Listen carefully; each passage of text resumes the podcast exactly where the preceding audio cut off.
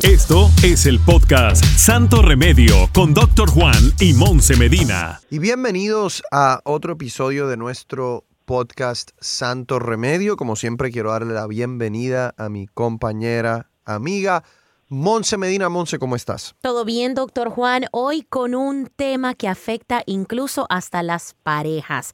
Doctor Juan, y creo que es muy importante para poder entenderlo y que no se estén dando codazos a medianoche. ¿Tú, tú dices eso porque porque tú roncas. No, yo no. Oh. Yo no, pero me ha tocado. Me ha tocado con, con unos ronquidos de oso polar. ¿De verdad? ¿Y qué Yes, haces? Yes, los codazos, eso es efectivo. Pero ¿por cuánto tiempo ¿Por ah, dura el codazo? codazos? Porque después vuelve a roncar, ¿no? Depende qué tan cansada esté y qué tanto necesito yo ese descanso.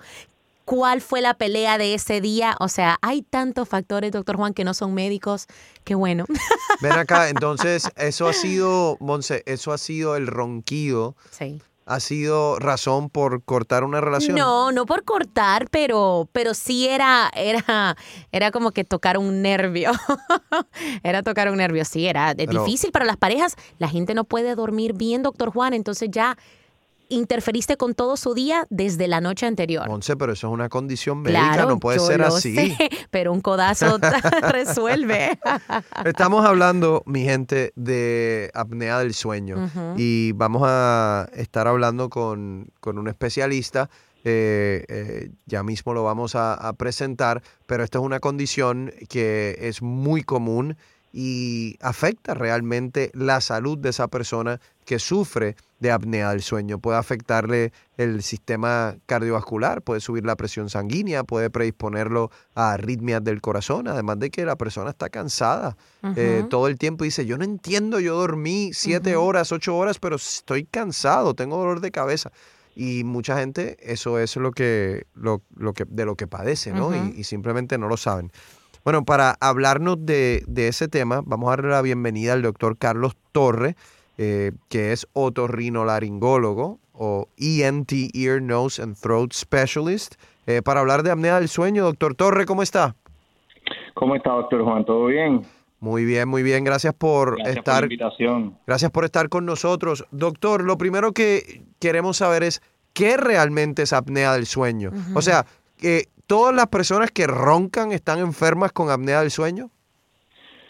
Pues mira, doctor Juan, no necesariamente. Eh, apnea del sueño es importante que entendamos que hay diferentes tipos de apnea del sueño. Hay dos principales, ¿verdad? Lo que viene siendo la apnea obstructiva de sueño, que es la que usualmente está asociada con los ronquidos, y hay apnea central, que son Ambos son eh, condiciones donde el paciente deja de respirar por un periodo de tiempo, usualmente un mínimo de 10 segundos, está sin Wow. respirar. Pero en el caso de la apnea obstructiva, a diferencia de la apnea central, el paciente sí está haciendo un esfuerzo para tratar de respirar y llevar aire a sus pulmones, pero hay una obstrucción a nivel de la vía aérea superior, en el área de la garganta, que no está permitiendo que ese aire pase adecuadamente, que fluya adecuadamente. En el caso de una apnea central, pues es diferente porque el paciente de igual manera no está respirando y pasa periodos largos sin respirar, pero en este caso es porque su cerebro no está mandando la señal para, para, para tomar esa respiración. O sea que, contestando su pregunta, sí hay diferentes tipos de apnea. En el caso de la apnea obstructiva, que es en la que usualmente vemos que hay ronquido, eh, no necesariamente el hecho de que un paciente ronque es indicativo de que el paciente tiene apnea del sueño, aunque muchas veces van de la mano una del otro. El mecanismo para que ocurran estos, es- tanto el ronquido como la apnea del sueño obstructivo es el mismo. Hay cierto colapso y cierta obstrucción a nivel de la vía aérea superior en el área de la garganta. Pero pueden haber pacientes que tengan solamente ronquido primario, donde el flujo de aire o la cantidad de aire que están llevando a sus pulmones sigue siendo normal, pero como ese espacio está limitado, pues entonces causa que los tejidos de la garganta, de la lengua, vibren y entonces generen el sonido del ronquido. Así que en el caso de la apnea del sueño, pues vemos también que esa obstrucción es lo suficiente para reducir el flujo de aire y la cantidad de aire que ese paciente está llevando a los pulmones y es por esto que muchas veces pues se levantan cansados porque constantemente está interrumpiendo su sueño. Ahora, doctor, ¿cuáles son algunos de esos otros síntomas? Y me pongo a pensar yo en personas solteras que quizás no tengan a otra persona que le está también afectando, que le pueda decir, te tenés que ir a chequear eso porque eso no es normal, eh, porque es algo que está pasando cuando uno está dentro de, un tipo de, de, de inconsciente, digo. Y también vivimos en una sociedad de burnt out, donde siempre estamos cansados. Entonces, ¿cómo identificamos un cansancio por una apnea o un cansancio por porque simplemente es el ritmo de vida que llevamos todos acá? Sí, excelente pregunta. Pues definitivamente ese es el caso con algunas personas, ¿verdad? Que no tienen una pareja que comparte la cama con ellos y por lo tanto no saben si roncan o no. Pero muchas veces eh, los pacientes que tienen un, problema respiratorio mientras duermen, como es la apnea del sueño, a pesar de que duerman sus 7 a 9 horas eh, por noche, que es lo recomendado, aún así pues se levantan muchas veces cansados. Cuando se levantan por la mañana a pesar de haber dormido el tiempo requerido, se sienten súper agotados y de igual manera durante el día pues se pueden sentir con pobre concentración, con fatiga, aún con sueño. Eh, una de las cosas que más comúnmente vemos, ¿verdad?, es que estos pacientes fácilmente se pueden quedar, dormidos en actividades que hacen durante el día, como puede ser leer, como puede ser manejar, que son sumamente peligrosas. Eh, en adición a eso, pues también obviamente hay mucho, hay muchas condiciones, particularmente condiciones cardiovasculares, este, cerebrovasculares eh, y presión alta, problemas metabólicos que pudieran estar directamente asociados con esta condición y por lo tanto, pues como parte de las evaluaciones que se le hacen a estos pacientes que tienen este tipo de problemas, pues uno siempre debe considerar que tenga un problema de apnea del sueño que esté contribuyendo a, ese problema médico que ya sufren. O sea que hay diferentes cosas. Eh, típicamente, como esto es algo crónico, ¿verdad? Pues cuando ocurren complicaciones como presión alta y problemas metabólicos o problemas cardíacos, es ya después de un tiempo que el paciente ha tenido esta condición y sin haberla tratado. En pacientes más jóvenes, pues típicamente lo que tendemos a ver es que el, la se presentan con pues con síntomas de cansancio y, que se sienten que por la mañana pues no, no han descansado bien. Últimamente otra cosa que es muy importante también es la fragmentación del sueño. Como estos eventos causan que el paciente no respire, pues el paciente constantemente está levantándose y mucho paciente se queja de que constantemente se levantan por la noche, están despiertos uno o dos minutos, algunos pacientes una vez se levantan ya no pueden volver a dormir, pero esa fragmentación del sueño es algo que vemos muy comúnmente en los pacientes que sufren de apnea del sueño. Y una, una doctor, una de las de, los factores eh, que no necesariamente quiere decir que la persona tenga apnea del sueño, pero el roncar, eh, no es el, el consumir alcohol. Pues el consumir alcohol, eh, interesantemente, como algunos podemos, saber, por experiencia tal vez saber es que fácil cuando uno cuando uno consume alcohol tal vez el quedarse dormido puede ser un poco más fácil, ¿verdad? Ahora, el alcohol tiene una, una, una, una vida media bien corta y entonces una vez los efectos del alcohol se empiezan a ir, pues empieza a ocurrir lo contrario, se empieza a interrumpir el sueño y a causar mucha fragmentación. En adición a eso, el alcohol causa que los músculos de la vía aérea se relajen y entonces al haber mayor relajación, pues obviamente hay mayor obstrucción y mayor propensidad a tener ronquido y también pues apnea del sueño obstructiva. Bueno, Monse, tú estabas hace poco en un viaje. Mío. Tú estabas hace poco en un viaje en Napa Valley. Estabas, estabas tomando vino. Yo caigo boca abajo, entonces por ende estamos en the clear. Pero no, pero es cierto, yo he visto a personas sumamente pasadas de copas que sí, sí y más si se acuestan boca arriba quedan ahí con unos ronquidos de oso. Y por eso mismo es de que una de las cosas de que una pareja hace es codiarlo o pedirle que se dé vuelta, porque cuando se dan vuelta, los ronquidos, por cualquiera que sea la razón, paran o, o se o por, lo menos se hacen menos intensos, ¿verdad? Que es por lo que él estaba hablando de la, de la vibración. Eh, está, es un buen, eh, un buen pick-up line, ¿no? Eh, cuando tú estás soltero, si estás soltero o soltera, ¿no? Tú le puedes decir a alguien, oye, ¿te gustaría dormir conmigo hoy? Porque es que necesito que me ayudes a diagnosticar si tengo apnea del sueño o no. That's a good pick-up line. O lo deberían de incluir en los dating apps, ahora que hasta se pone si uno está vacunado o no, si uno ronca o no, porque bueno, como abrimos el segmento, abrimos el episodio, digo, es una causa para que muchas parejas mínimo empiecen a dormir en cuartos eso se separados. Llama, eso, eso, se llama un sleep divorce. Yes, y existe, hay mucha gente que pasa por el sleep divorce. eh, que uno no se lo imagina, no lo sabe porque la gente no está hablando de eso, ¿no? Ahora, doctor, ¿quiénes tienden a padecer más de esto, los hombres o las mujeres? Pues mira, los hombres tienden a padecer más de esto. Ok. Este, sí, los hombres por, pues, por varias razones. Primero que nada, las mujeres, mientras antes de entrar a la menopausia, pues todavía, todavía eh, pues están bastante protegidas de desarrollar esta condición. Ahora, una vez entran ya en, en, en menopausia, pues el riesgo se nivela con el del hombre. Pero entonces, como le estaba diciendo, una de las cosas que diferencia al hombre y a la mujer también es el, el, largo de la vía aérea. El segmento de la vía aérea que está colapsando es básicamente ahí en, esa vía, en la vía aérea superior. En el hombre usualmente, al, ser un poco más largo ese segmento que llamamos la faringe, pues la tendencia y la propensidad para colapsar es mucho mayor que la mujer que tiene una vía aérea un poco más corta. Y eso pues es uno de los factores de riesgo. También, pues, la manera en que acumulan grasa, ¿verdad? Que eso es un factor muy importante.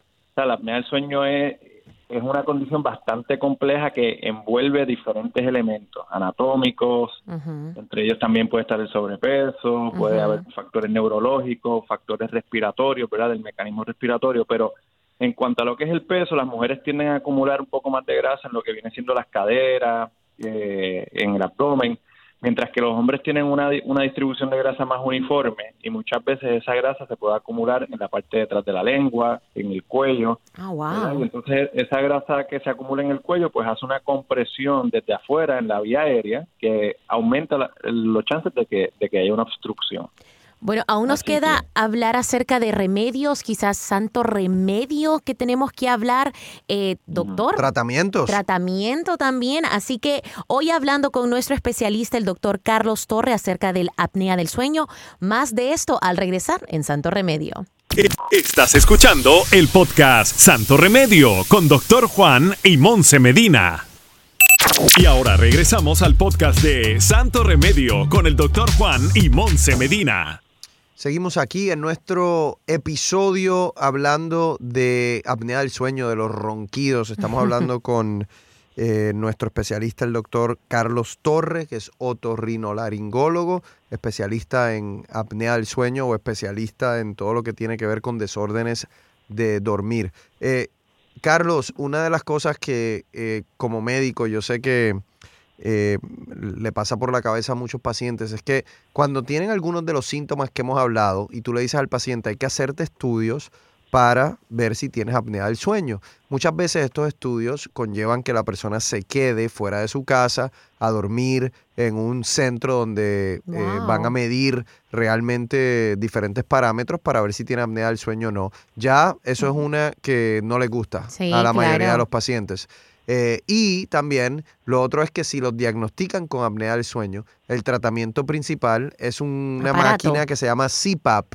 Entonces ellos tienen que dormir con este aparato que parece que tienen una avioneta eh, prendida, por lo menos los viejos, los que, los que hace 10 y 15 años eh, parecía que sonaba, porque es aire básicamente que están... la máquina está empujando a través de tu vía aérea y obviamente algunos pacientes se acostumbraban a eso y muchos no. Entonces, Carlos, cuéntanos un poco sobre el diagnóstico y el tratamiento. Sí, pues mira, es muy importante eh, dejar claro que aunque tengamos sospecha que un paciente tenga apnea del sueño, la única manera que podemos diagnosticar esta condición es haciendo un estudio de sueño. ¿okay? O sea que hay, y hay diferentes maneras que estos estudios de sueño se pueden hacer. Como bien mencionó el doctor Juan, pues está la opción de hacerlo en un laboratorio de sueño. El paciente va y pasa la noche en una clínica de sueño donde se le monitorea tanto la actividad cerebral como cardiovascular, respiratoria, el esfuerzo respiratorio, niveles de oxígeno en la sangre y, y también pues se le monitorean brazos y piernas para ver si hay algún movimiento anormal que esté afectando el sueño de los pacientes.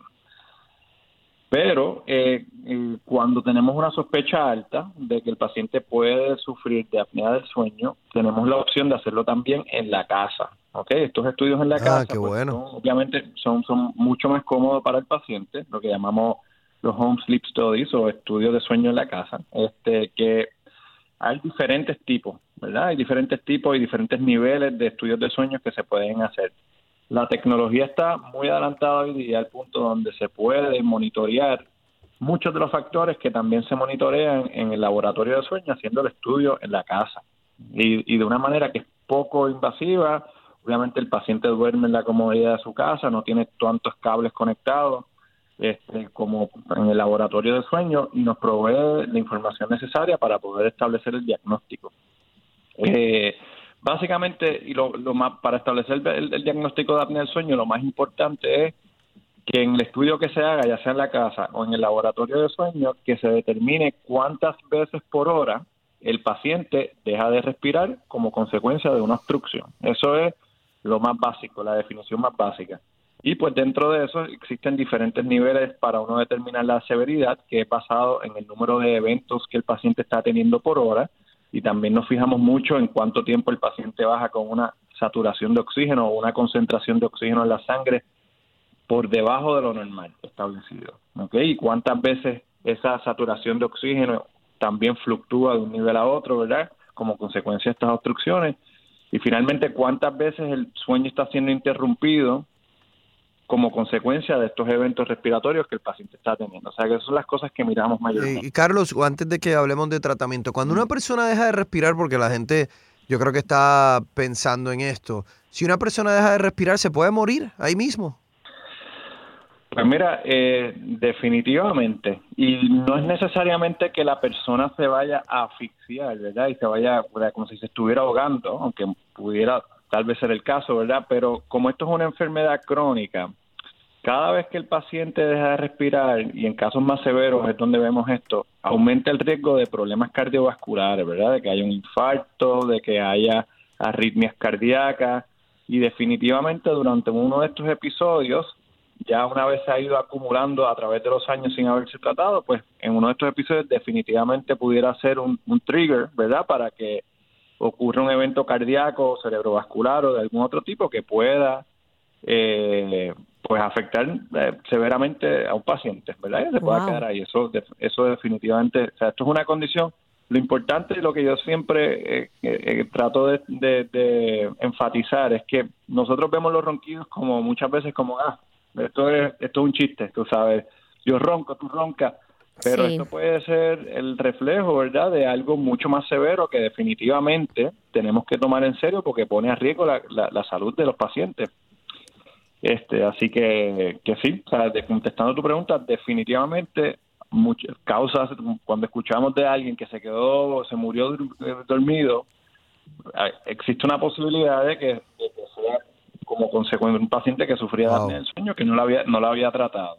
Wow. Wow, how scary, qué miedo. Porque como, como dice el doctor Torre, hay muchas personas que piensan, o sea, no le dan la importancia que se merece. Dicen, bueno, estoy roncando como cualquier otra persona, es parte de, malos hábitos de personas que, no sé, mm, que eh. tienen al dormir y no lo toman con la seriedad. se está sintiendo un poco de culpa por lo de los codazos. Eso es lo que pasa. Está sintiendo. Are you, are you on a guilt trip? I regret nothing. Llámalo, llámalo. Pero bueno. Polito, dale el teléfono, que lo llame. Llámalo. Vamos, a otro punto que yo sé que el doctor Torre va a totalmente estar de acuerdo. Creo que hay, llegan muchas personas renuentes, llegan muchas personas tercas que quizás lo llevan de la oreja las esposas porque ya no aguantan más y ese hombre terco y necio de que es un simple ronquido. Por ahí es donde voy, doctor Juan. Es que no me deja terminar. Bueno, no sé, porque yo te conozco, ya te conozco y pienso que puede ser que estés teniendo un poco de sentimiento de culpa. Entonces ahí ha de andar él, el pobre, con su, ah, con su apnea de sueño, molestando a otra cristiana por ahí con sus ronquidos, porque no me hizo caso. Muy bien, muy bien. Así mismo es, Monse, y lo dices, tú lo dices y, de verdad, y, también tocando el tema que mencionaron ahorita, yo, yo digo muchas veces que yo soy un, consultor matrimonial, muchas veces, porque no te imaginas, no te imaginas la cantidad de pacientes que me llegan de parejas casadas por año que duermen en cuartos separados. Pobres mujeres. En la misma cama. Y eso obviamente pues, pues tiene un impacto en, la relación. y, y, volviendo a tu punto de lo que acabas de decir, mis los que más me refieren a mi paciente son las esposas muchas veces y los esposos no te creas las mujeres roncan también pero claro pero, roncan. pero yo empecé toda esta línea de conversación preguntando quién es más propenso y la respuesta fue el hombre. Eh, oye, que no se nos acabe el tiempo sin hablar del tratamiento. Pero vamos a tomar una pequeña pausa y regresamos con eso. Estás escuchando el podcast Santo Remedio con Doctor Juan y Monse Medina. Y ahora regresamos al podcast de Santo Remedio con el Doctor Juan y Monse Medina. Y seguimos aquí hablando de apnea del sueño, de los ronquidos, con el doctor Carlos Torres, especialista en otorrin, es otorrinolaringólogo, especialista en desórdenes del sueño. Eh, doctor, eh, para, para, cerrar el tema, ¿no? Hablemos que una vez a alguien se le diagnostica con apnea del sueño, ¿qué tiene que hacer? ¿Cuál es el tratamiento? Pues mira, eh, una vez ya establecemos el diagnóstico, hay diferentes alternativas. Como les dije anteriormente, esto es un, problema bien complejo que envuelve muchos eh, pues, factores diferentes. En, un paciente pueden haber múltiples factores envueltos causando esta apnea del sueño. Lo que usualmente es la primera línea de tratamiento es, como mencionaste anteriormente, lo que viene siendo presión positiva, un CPAP o un BiPAP, son unas maquinitas que básicamente eh, el paciente se tiene una máscara que va conectada a esta máquina que lo que le da aire con presión, ¿ok? no, no es oxígeno lo que está recibiendo el paciente. O sea, este, los pacientes con apnea del sueño no tienen un problema de oxigenar, es un problema de obstrucción. O sea que por lo tanto esta máquina lo que hace es que da aire con presión para empujar ese tejido que está colapsando y entonces de esta manera mantener la vía aérea abierta, cosa de que pueda seguir respirando sin tener estas obstrucciones. Estamos es muy importante enfatizar. Porque se le da mala reputación al CPAP y el CPAP en realidad es un tratamiento súper efectivo y es un tratamiento que eh, cuando se da el seguimiento adecuado, los chances de que el paciente lo toleren son muy, son muy buenos. Lo bueno del CPAP es que es una que independientemente de qué es lo que esté causando el problema de apnea del sueño o cómo, dónde se esté colapsando la vía aérea, una vez el paciente se ponga el CPAP, esa presión va a entrar y va a abrir la vía aérea y va a permitir que el paciente pueda respirar sin problema. Obviamente, toma un proceso de uno acostumbrarse, pero hay diferentes tipos de máscaras, las, las máquinas hoy día son muy silenciosas, o sea que estamos en un muy buen momento con, con este tipo de tratamiento. Eh, y eh, con, el con el seguimiento adecuado hay muy buenas chances de que el paciente lo tolere bien. Ahora, cuando el paciente no lo tolera, pues tenemos otras alternativas que podemos considerar, como viene siendo la cirugía, que nosotros en nuestra clínica hacemos un, tratamiento comprensivo, tanto la parte clínica con CPAP y si el paciente lo necesitara, también la parte quirúrgica. La parte de cirugía tiene dos metas principales. Está la meta de tratar de optimizar al paciente para el CPAP, en aquellos pacientes que tengan algún problema que no les permita tolerar el CPAP, como por ejemplo puede ser que estén tapados de la nariz, eh, pues uno pueda hacerle algún procedimiento pequeño para ayudarlos a respirar mejor por la nariz. O eh, también la otra meta de la cirugía viene siendo curar a algunos pacientes que sean buenos candidatos para cirugía o que definitivamente, pues a pesar de haber tratado, no toleren el CPAP.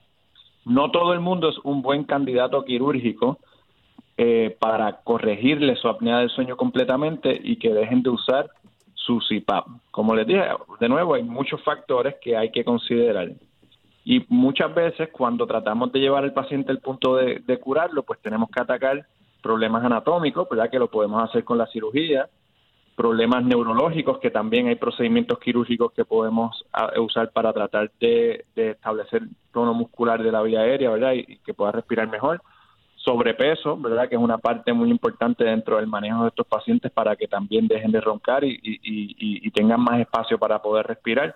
O sea que es una combinación de diferentes cosas. Dentro de las diferentes alternativas quirúrgicas, pues hay muchas y el tratamiento, el tratamiento quirúrgico tiene que ser bien personalizado, donde evaluamos ese paciente, cuál es su problema en particular, dónde se está colapsando la vía aérea, cómo se está colapsando y basado en eso se determinan qué opciones quirúrgicas se le pueden ofrecer al paciente. Muy bien, bueno, eh, ahí lo tiene. Entonces, para resumir, si usted ronca, tiene que ir al médico, tiene que hacerse las pruebas apropiadas para ver si tiene un problema de apnea del sueño, si se diagnostica de manera adecuada, hay un tratamiento con la máquina de CPAP, en algunos casos un tratamiento quirúrgico importante que lo haga de la mano de, un especialista. Doctor Torre, eh, si le puede decir a nuestra audiencia dónde usted practica, eh, si, cómo se pueden pues. comunicar con usted. Seguro que sí. Pues yo, la, práctica mía está en Plantation, Florida. Eh, estamos, nada, estamos en bastante centralizados que podemos cubrir pacientes desde West Palm Beach hasta el área de Miami. Es una manejada bastante fácil de llegar. Estamos al lado del hospital Westside Regional Hospital. La dirección es eh, en la 201 Northwest, en la avenida 82, eh, eh, en Plantation, Florida. El número de teléfono que se pueden comunicar con nosotros para hacer citas es 305 432 3440 305 432 3440 Muchísimas gracias, eh, doctor Torre, por estar con nosotros. Y ya sabes, Monse, que mm, eh, es una de las preguntas que tienes que hacer cuando estés en el dating process. Eh, tú le puedes hacer esa pregunta. Podemos inventarnos maneras creativas en donde tú puedes preguntar sin tener que ser muy straightforward. ¿no? Es algo es algo preocupante, doctor Juan. Algo que tomar en cuenta mínimo para las mujeres solteras algo que tomar en cuenta porque te puede afectar de maneras que uno ni se imagina hasta que ya está metido en el rollo. Monse necesita su beauty sleep. I do. el dormir es muy importante y si no, uno amanece de un humor que él también se va a arrepentir de haber roncado. Bueno, mi gente, eh, gracias por escuchar este episodio de, de nuestro podcast. Acuérdense que si no han bajado la aplicación de Euforia, hágalo ahora para que pueda escuchar un episodio nuevo de este su podcast Santo Remedio. Hasta la próxima. Gracias por escuchar el podcast de Santo Remedio. No olvides suscribirte en cualquier plataforma donde nos escuches para que recibas notificaciones de nuevos episodios y comparte el enlace de este podcast.